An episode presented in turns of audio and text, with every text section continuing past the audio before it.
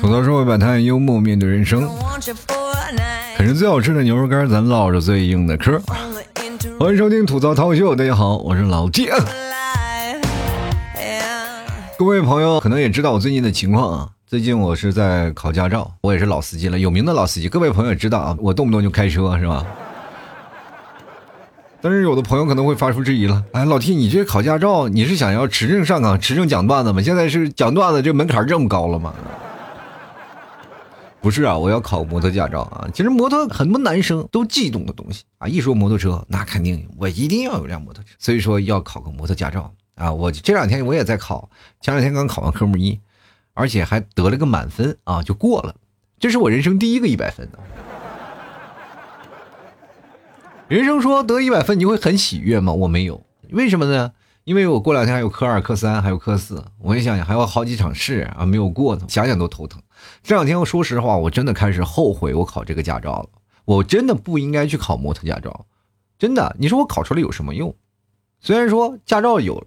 但是我没有摩托呀，很多人说你去买呀，老天你买个摩托车不贵的，没有钱呀。说实话，我现在骑个自行车我都加不起那机油，你知道吗？就那么一点点、一点点的小黄油我都加不起，你别说这个了，还有买摩托车啊！这两天我每天我就在那儿搜索那个摩托车的各种的价格呀，等等等等，然后就在琢磨呀。哎呀，你说这个听众朋友一分一分的赞助的，得赞助多少年才能给我赞助一辆摩托车呀？我记得我曾经啊做过一个筹集啊，就网络上一个募集的一件事情，因为那个时候我也穷，手机呢也不是很好，就是很多的朋友啊，你一块我一块啊，就给我凑了一部 iPhone 4S 啊，那时候第一个 iPhone 4S，其实那个时候都已经出了五了，出了六了，但是我说买个 iPhone 4S 吧，便宜的。给我凑了部手机啊！真的很多听众朋友，那时候啊最火的那时候，你说多可怜啊！就是凑了部手机，这个我就想想，如果我考出摩托车驾照了，你们能给我凑辆摩托车吗？关键咱就算摩托车有了，就是摩托车摆到咱们家面前了啊，我就可以哇哇骑着摩托车出去玩去了。刚一出门，交警给我敬了个礼，不好意思，我们这禁摩。你说我这时候上了牌子，什么都有了，不好意思啊，你要扣分了啊，禁摩了。哪怕你上了杭州的牌照，但是呢，我这个驾驶证啊，我还是 B 二的本，被扣了分，连带责任。好家伙，我这个大车本啊，扣一分，我要就要去学习去了。这就感觉呢，我可以让你去买，但是你不能上路啊！我的天哪！这个时候我反而有一丝欣慰啊！我可以骗自己说，我可以不用买摩托车，为什么呢？因为我买了我也上不了路嘛。嗯，那后悔什么呢？就是考驾照这个价格实在是有点贵啊。本来就给捉襟见肘的家庭的生活，给又来了次雪上加霜。前两天呢，你们替嫂还跟我磨叽呢，说是你要买摩托车呢，你打算去哪儿？我也不知道去哪儿。我首先得想想这摩托车要放哪儿。关键是咱们怎么才能买得起摩托车？然后买摩托车得干什么？让他生钱呀！然后前两天就想，要不要送外卖吧？其实我今天聊这个事儿，前两期我节目都说过了，但是没有说的这么透彻。以前我的座右铭是什么呢？莫欺少年穷。没想到经过多年的努力啊，终于把这个莫欺少年穷给改了，终于改成了什么？莫欺中年穷啊！所以说，当你有摩托车的时候，你是为了什么？最早以前啊，摩托车是什么？是交通工具啊。我们从这个地方到另一个地方，然后我们要骑摩托车，是吧？因为买不起车，那时候有两个轮的，我们骑着两个轮的到另一个地方，这个是可以方便我们出行的一种交通工具啊，这是比较快的。尤其是在内蒙古啊，老提家乡，很多人现在已经不骑马放羊了。前段时间我回他内蒙古啊，他们放羊的时候呢，都是骑摩托车。就是越野摩托车在那个草地上跑得飞快，而且无障碍，你知道吗？啊，特别过瘾。所以说呢，现在很多的地方呢，都已经不骑马了，也开始骑摩托车了。这是一种非常常见的改革换代的历史。但是啊，现在城市当中玩摩托车的已经不是说它是一种代步工具了，而是一种生活，对吧？大家都要骑着摩托车出去耍一耍呀！啊，这样不管是男骑女骑什么，只要是骑上心爱的小摩托，他就永远不会堵车。为什么永远不会堵车？因为你只能在家里待着，禁摩了，嗯。你只能在家里骑啊，没事干，在自己家里摩托车压压弯什么的，保养一下啥的。最早以前有句话说“搏一搏，单车变摩托”，对吧？我想啊，可能说这话的人，他也没有想到，如今禁摩了。对我是搏一搏，我单车变摩托了，摩托在家里待着，是吧？我只能骑着自行车上班了。而且你知道，很多城市禁摩其实很讨厌的一件事儿啊。本来骑摩托咱们还是比较快的，可是现在禁摩了，禁摩无所谓啊，咱们有代替品啊，咱们骑电瓶车。作为最底层上班的上班族，是吧？我们买不起车，挤公交吧。说实话，公交车你等在那儿，一站一站一站。平时如果没有晕车的人还好，我每次坐公交车，我只要坐到了公司呢，我基本啊，我这一上午都不搭进去了，晕车晕的能把我难受死。我特别晕车的一个人，知道吗？有一次我正在坐公交车，知道吧？早起挤公交车，每天上班通勤的路上实在是太难忘了。我觉得每天上班那就是一场打仗，挤在这个公交车上挤上挤下，关键最可怕的是中间还要上几个刚晨练完的老大爷老大妈。你说你好不容易坐在座位上想要睡个觉，他们一上来了你就得给让座了，很难受是吧？于是乎你就要站很长时间，一站站一个半小时，知道吧？很难受，而且你给那些大爷大妈让座了吧，然后你就站在那个大爷旁边，然后你等着，说你要下座位了，至少把座位让给我吧，小伙子，这你给我让的座，你坐过来吧，我还能再补一觉吧。啊，结果呢，人家拍拍屁股走了，没你啥事儿。所以说，在这个情况下，我就觉得对年轻人非常不友好。于是乎呢，我们就选择做一些比较更绕一点的、更直达的一些交通工具。结果一看，人还是很多。对吧？你哪怕多花三块钱、四块钱坐那个特快的公交车，是吧？但是它也快不了多少，该堵的路上还是堵，堵得死去活来。有些时候你看那个堵的路程，你就感觉哇，快点给这个路塞点开塞露吧，让他赶紧吐出去，是吧？太难受了，每天堵车，而且那个车里啊，就是我跟大家讲，每天夏天如果你要开着空调，其实还好啊。最害怕的就是大家都拉着那个拉环。有一次我坐的公交车啊。就是坐公交车也是人比较挤嘛，往前走啊，太挤了，不是都拉拉环嘛？那车又晃，车又堵，你要不拉着拉环，你就站不稳。有个大哥拉着拉环，是不是？你拉拉环，但是哥们儿，你那嘎吱窝为什么在我鼻子旁边老是放那种非常臭的味道呢？一遇到有狐臭的人，你简直生不如死，脑袋说实话被挤的都转不过去，你知道吗？你就只能无助的望着窗外啊，就那种景色，就跟你现在闻到那个味道完全不一样。就是有一天实在把我挤的不行，而且那个味道实在是太刺鼻了啊！我说实话，我熏的我都睁不开眼，我就直接拍了拍那大哥，我说大哥，你那个嘎吱窝早上是不是吃臭豆腐了呀？哎呦我的天，那把我给熏的。从此呢，我就立志啊，我说能不能换一种交通出行的方式？你也知道，很多的朋友呢。不一定就能租入到很市区中心的位置。很多人上班呢，就是比如说要通勤的路上相对来说比较远的啊。昨天我看到一个北京的一个新闻，说是未来北京最快的那个路程是十五分钟，就空中汽车嘛啊，大家都从空中跑了，就未来一种发展的方式。但现在我们在陆地上，我还没整不明白，我要跑空中去了。那也好，你要真的有空中列车，我就搬回到草原上了，是吧？草原的地儿非常大啊，你从哪儿住都可以，是吧？所以说呢，现在我们在想，在目前的交通网的情况下，你只能这样的，要不然公共交通，要不然自己骑个车啊，骑个电瓶车。你摩托车是骑不了了，被禁摩了是吧？你只能是骑电瓶车。你要开车更完蛋。我跟大家讲，我算过一段时间，有段时间我开车啊，开车去公司，很远很远啊，我开车到公司大概得要一个小时到两个小时之间。因为路上堵车呀，中间如果要出车祸了，你寸步都走不开啊，就一直在那儿啃着。我那段时间为了这个，还拉点顺风车嘛，拉几个小哥，啊，有小哥呀、小姐姐什么的，拉上两三个，然后走。然后我就问他们：“你们有车吗？”他说：“有车。”为什么你不开车上班呢？他说：“我就要开车上班，基本这一上午都不要干了，我的精力全浪费在路上了。”不是太可怕了！所以说。每次交通出行就成为我们一个很大的问题。那很多人说，你为什么不住公司楼下呢？在北上广深啊四个地方上班的人，肯定会有人的心里都有不同的想法啊。就比如说我刚来这个地方，我肯定要找一个离公司非常近的地方住。公司呢，基本都是在市中心啊那些大地方，对吧？所以说你要不在那里住呢，你就会选择什么呢？会选择相对来说比较小的、比较拮据的，而且房租非常贵，住的条件也非常的差，交通便利点，别的是一无是处，对吧？各位，我在市中心真的租过一套房子，那前面车一过，我的楼板都在晃，我都以为地震了。那我去洗个澡吧，啊，就躺在那儿，我说哇哇哇，我冲个澡，一洗澡，哎，可好，这家伙那水啊，小孩尿尿都比那水流大呀，你知道吗？太难受了。于是乎呢，我没有办法啊，就是只能选择比较偏远的地方。其实很多的人也会选择比较偏远的地方，因为偏远的地方呢，第一呢，房租它便宜啊，第二你住的比较大。啊，有的人说在市区里住一个小平米的房子，你到了郊区，你就能住一个大房子，一个温馨一点的大房子，而且这个价格比你在市区里的房子还要便宜。最多呢，你坐几趟地铁啊，坐几趟公交车也上班，你就早起个半小时。其实最早以前我特别不适应，但现在我非常适应了。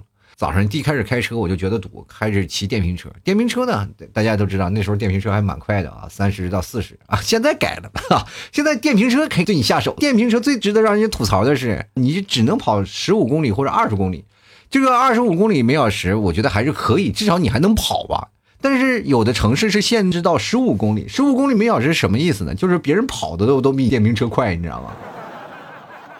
我就奇怪，制定这条规则的人，他这脑子是不长眼是吧？这个交通工具你去限制它的速度没有问题啊，你就但是你骑自行车都要比那骑那电瓶车快，而且我不知道他有没有骑过电瓶车。这个电瓶车呢，就是包括骑自行车是越快它越稳，你越慢呢它越晃，对吧？这不是更容易出现问题吗？现在好，我跟大家讲，不是开车堵车了，骑电瓶车都堵车了，超不过去啊。大家都这么慢，你以二十五公里的速度，然后去追一辆二十四公二十四公里每小时行进的车，很难。交通事故现在说实话啊，特别多啊，电瓶车，那是因为什么？因为大家都没有交通的安全意识。以后骑电瓶车，大家都像考驾照一样，你学学科目一、科目二、科目三啥的啊，科目一和科目四啊，科一和科四你都学一学。对吧？你这样的话，你对以后交通慢慢的开车起来，你就不会那么肆无忌惮了，很难受，对吧？你要是现在一刀切了，就很多正常开车的人，是吧？其实有小部分人他确实不遵守交通规则，那马路就跟他们家似的，那横冲直撞的。我跟大家讲，不管是哪个司机啊，不管是你开车的、骑摩托的，还是骑电动车的，或者你骑自行车的，哪怕跑步的，他都有违反交通规则的人，对吧？你比如说你走路上叭撞一个人了，他干啥？闯红灯过马路了，他咋走的？就两条腿过马路，你照样能撞到他。那你说这个谁的责任？那只能摄像头的责任嘛。不是你要拍不到那个，没准就逃逸了。很难啊！这个社会当中，你说上个班太难了，上班路程远，真的太难。你说上班路程远到什么程度啊？就每次你上班，你可能要走一个小时到一个半小时。那么我从杭州到上海坐高铁也只需要四十分钟。你就感觉我从你两个城市之间来回的穿梭，我还不如我每天上班的时间呢。我怎么那么费劲呢？于是乎呢，你就开始反思啊！你是说我打个车吧，上班两百块钱，高铁票才七十九。我们一辈子为了什么呀奋斗啊，对吧？所以说现在开始想起来了，人生该是为了玩儿，还是为了生活啊？这不同的奔波的方式，你得去放纵啊。于是乎，就很多人啊，现在骑摩托人特别多，开始买摩托，然后跑山啊，然后出事故的人也特别多，因为两条轮嘛，毕竟不稳，是吧？你压弯压不好就摔倒了。我是从小到大骑摩托的啊，从小到大我都一直骑摩托，但是我没有驾照。你没有办法，你会骑，但是你不一定有驾照，所以说才开始真正拿本了。这买本了不一定我就是要买摩托车，而是要补齐曾经的缺憾。那你很多人说老 T，你以前没有驾照骑摩托补驾照了，不是自投罗网吗？那我要报警啊，我要说你以前没有驾照骑摩托，我要查你的底。我跟你讲是这样的啊，在我们那草原骑摩托是不需要驾照的，没有路也没有交警啊。那草原上跑呗。啊，那玩意儿你骑个马，他还过来给你敬个礼。喂，你好，你的马缰绳是不是松了？然后我给你检查检查。而且现在建立很多这种机制啊，我觉得非常不理解啊。就目前我们现在的很多的限行政策，各位啊，你们不知道有没有出现过这样的情况？就是出门的时候经常被扣钱，不是因为你违反了交通规则，而是因为你限行啊，或者是你限速了，说是你外地牌照啊，你不能上路啊，或者在某某高峰期你不能走这条路啊，而被扣的分儿。很多人有吧？其实这个分数特别不理解，厂家生产的车是吧？我们买到手里了，你不让上牌儿。我也交了税了，我交了车船使用税了，是吧？我加油的时候也交税了，但是为什么不让我们走？而且最早以前我还有个疑问啊，开车为什么车船使用税？那个船是从哪儿来的？后来几场大暴雨，我就知道船啊是这么来的哈。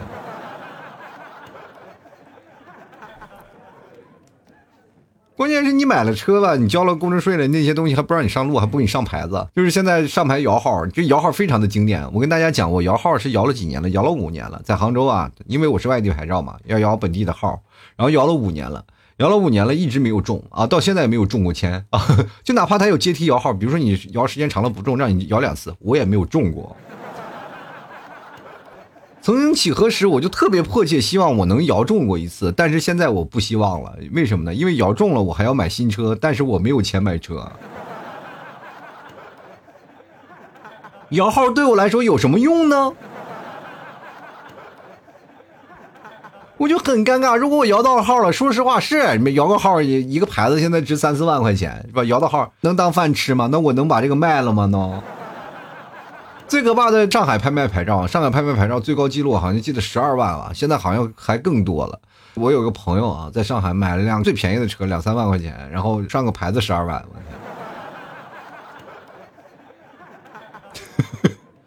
都崩溃了啊！所以说，最早以前的理财产品最保险的就是买牌子，买个车牌是吧？你拍卖一个车牌回来，它随着时间的推移，然后车牌现在的市价你再卖回去，哇天哪，这又赚了是吧？买了辆牌子，你好不容易上路了啊，终于摇到几年号了，你上路了。比如说，先买了辆车，然后我买了辆车，我准备上牌，也上不了牌，我就先上个外地牌过渡一下。结果呢，啊，你还没有摇到号，这一年你没有摇到号，这好不容易摇到号了，我说可以给我车上牌子，然后去车管所，这是啊屁颠屁颠去上牌子，然后说了，你的车是国几的？我的车是国几的？有什么用哦？我们现在已经是推行国六的那个排放的方式，国六的。你现在的车是国五的，我们没有办法给你上牌。那怎么办呢？你把这个车卖了，你再买个新车就可以了。那不折腾纳税人的钱呢嘛？你这当时是不是想拿把大锤把车砸了？从种种方面来说啊，这些方面咱们先不吐槽，咱们再吐槽一下关于验车和报废制度。真的，这是跟老了你要往养老院送是一个道理的。我因为我现在开的车是也非常老的一个车，老破车，非常老，非常老啊，就十几二十年了啊，十几年了。反正现在虽然说已经取消了私家车那个报废的啊，过去私家车是要强制报废的。然后有很多的车，其实说实话，你开那么长时间，它是不会坏的，是吧？你反正自己命自己要紧嘛，自己开车无所谓。我肯定我自己检查，如果不能开了，坏了我就去修。我不总不能坏了我还要开在马路上嘛，那是给自己找罪的，对吧？然后非要去开年检，我不知道各位朋友有没有去过年检啊？就是把车去开到那个年检那儿去检查，检查了一圈回来了以后呢，就看那个师傅踩着油门在那儿，原地轰油门，知道吗？我天哪！你多少老车就盯着你那么跑啊？那就相当于什么呢？比如说你上了年纪了，咱们呵护备至吧，对吧？就比如像我这人到中年了，保温杯里泡点枸杞呀，喝点茶呀，啊，静养静养心性啊，对吧？但是说，哎，我要给你检查身体了，你必须要体检，每年必须要体检。我说那行，那我就去吧，我就去体检了。体检第一项呢，就是拉着你操上跑个两万米。是吧？多数人都坚持下来了，少数人就是死在跑道上了，对吧？你死在跑道上，关键是什么呢？你说这是你们体检的责任，体检还说那是你身体不够硬朗，本来就应该报废了，对不对？所以这些其实还是有很多的问题啊。但是现在我们也是在改进，说那个取消年检制度也非常多啊，有很多人一直在琢磨这个事儿。因为确实说实话，这个东西也不知道为什么每年都要掏点钱，是吧？你是自己过不了的，你还要去找黄牛。我就奇怪你找那黄牛的钱，你不能买点牛肉干吃吃吗？而且现在买摩托车吧，说实话现在挺贵的。你买了以后是吧，一万两万块钱你骑的不过瘾，然后你就开始买贵的，十几二十万。然后这个时候琢磨出来了，很多人一直不觉得啊，就是说买摩托车的人一定是没有钱的人。其实你错了，正经玩摩托车的人啊，那是非常相当有钱的人，因为它不是交通工具了，它就是一种玩乐的工具。因为它不存在一个通勤的事情了。就很多人说拿这个摩托车可以当通勤可以走啊，但是呢，一些城市当中你没有办法开，它禁摩，你还到处躲着交警，你一上路感觉都有一浓厚的那种罪恶感，你知道吗？很可怕，你骑着那个摩托车，说实话，就跟我在草原上骑着马回家是一个道理的。你回到城市里，你骑马，很多的警察也非常不解，人家拦着你，你公路上你不能走马的，要不马路马路他不走马，他应该走什么路？是不是很奇怪？过去的马路上它是有马的，在那个草原上，我们经常会看马路上有马骑过的，现在也很少了，现在基本没有了。要有的话，也是一部分有警察在那儿巡管的，比如说表演性质的或者赛马场周边的马路上可能会有几匹马在走。那么在马路上呢，就跟我们现在一样啊，你要在马路上你能看见骑摩托的，基本都是交警。这就很奇怪啊，就是交警会骑摩托，因为这个东西它不堵嘛，它可以很快的到达那个事故现场。那么它问题是。那为什么平民不能骑？就要禁掉啊！这很可怕。就最早以前禁摩，我跟大家讲，你可能不太知道，因为我是最早一期被禁摩被抓到的人啊。我是很早以前在深圳，应该是深圳先禁的摩吧，广东那一带先禁摩。为什么禁摩了呢？就是因为那时候有飞车党啊，动不动就是抓你抢你链条啊，或者什么呀。我跟大家讲，那时候真的是动刀动枪的，非常厉害啊，整治的。然后后来就是索性呢，就一禁了之吧，就是把这个。摩托车就禁掉了，然后进一进摩托车呢，说实话，我那时候也有辆摩托车，但是他没有考虑到我无证驾驶，反正就把我车给那个什么报废了，是吧？就是我记得那个交警把我摩托车骑走的时候，我看他的我那个交警，我都有点慌张，因为我那车的架子也开始生锈了嘛，哇！因为我才两百块钱、三百块钱，我就是每天上下班骑的，是吧？然后我就害怕，我把我摩托车扣了的时候，我都觉得这个交警，你骑这摩托车慢点别摔着你，是吧？随着这么多年过去了啊，我们其实这是一种生活方式，它能够改善你的生活的一些乐趣。因为身边呢有很多的朋友，你们有相同的爱好，就会加入新的一个圈子啊。因为而且它能够可以跑得比较远，比如说诗和远方是吧？你一手念着“白日依山尽，黄河入海流”，一边然后骑着二三十公里，是吧？这是一种生活方式啊。所以说，你说摩托车现在很多人鄙视嘛？你说买不起四轮，你才买两轮，不是啊？现在两轮比四轮还贵啊！就是现在有的摩托车呢，你买完了以后贵到哪里？比如说去医院啊、看病啊什么的，动不动胳膊摔断了是吧？你有误工啥的，就是要花好多钱。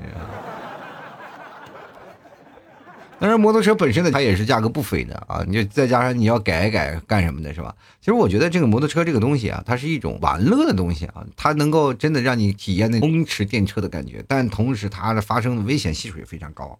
这是一种追求刺激又追求你身体平和的一种非常矛盾的东西。所以说你要管住自己的右手啊，你要踏踏实实、安安全全的骑行，这是一种最经济实惠的一种方式。这比你开车其实说实话要好多很多啊，就是至少你能够控制住它的方向啊。所以说这是所有男人都特别渴望的一种方式。但是呢，我跟大家讲，摩托车呢，十二年是要报废的。就是你花大价钱买回来以后呢，你玩两年，没办法呀，一卖就赔钱，因为马上就要报废了呀。对吧？如果有一天这个报废制度取消掉了，我想这个摩托二手车市场还是比较好的。还是有点让我想不明白一件事儿，就是既然很多城市都禁摩了，那为什么你还要让那些摩托厂家继续生产摩托呢？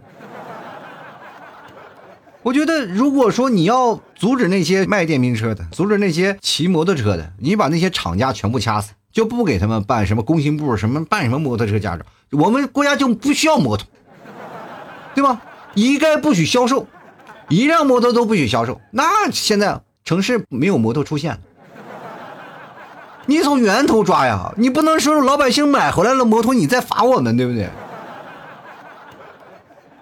你只要生产出来，我们就会买。我就是生产牛肉干，你一吃牛肉干不行了啊，就是啊，老 T，你家牛肉干太好吃，我一定再买。我说我不卖了，为啥呢？我们家牛啊都自杀了。我从源头遏制你们吃牛肉干，好吧？你要处理的问题啊，你得从源头上去解决啊，对吧？我们爱摩托，我们爱生活，其实我们更爱的是一种能让我们啊有更快捷、更方便的一种出行方式啊。人生我们还是追寻的是一种自由，但很多人说了，那你别在大城市混呀，你回家乡啊，对吧？我是想回家乡，但是我说实话，回内蒙冬天我骑不了摩托，零下三十四十度啊。那冰天雪地的时候啊，骑摩托你停不下来，就那个摩托车可以一直滑滑很远，而且你还都追不上它。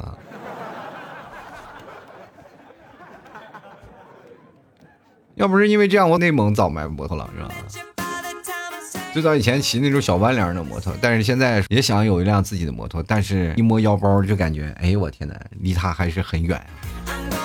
好了，吐槽说百态幽默面对人生啊！想买老七家牛肉干的人啊，可以过来支持一下，我们家牛肉干非常香，而且现在我们家还有什么酱牛肉啊、金葱巴脑什么的，特别好吃。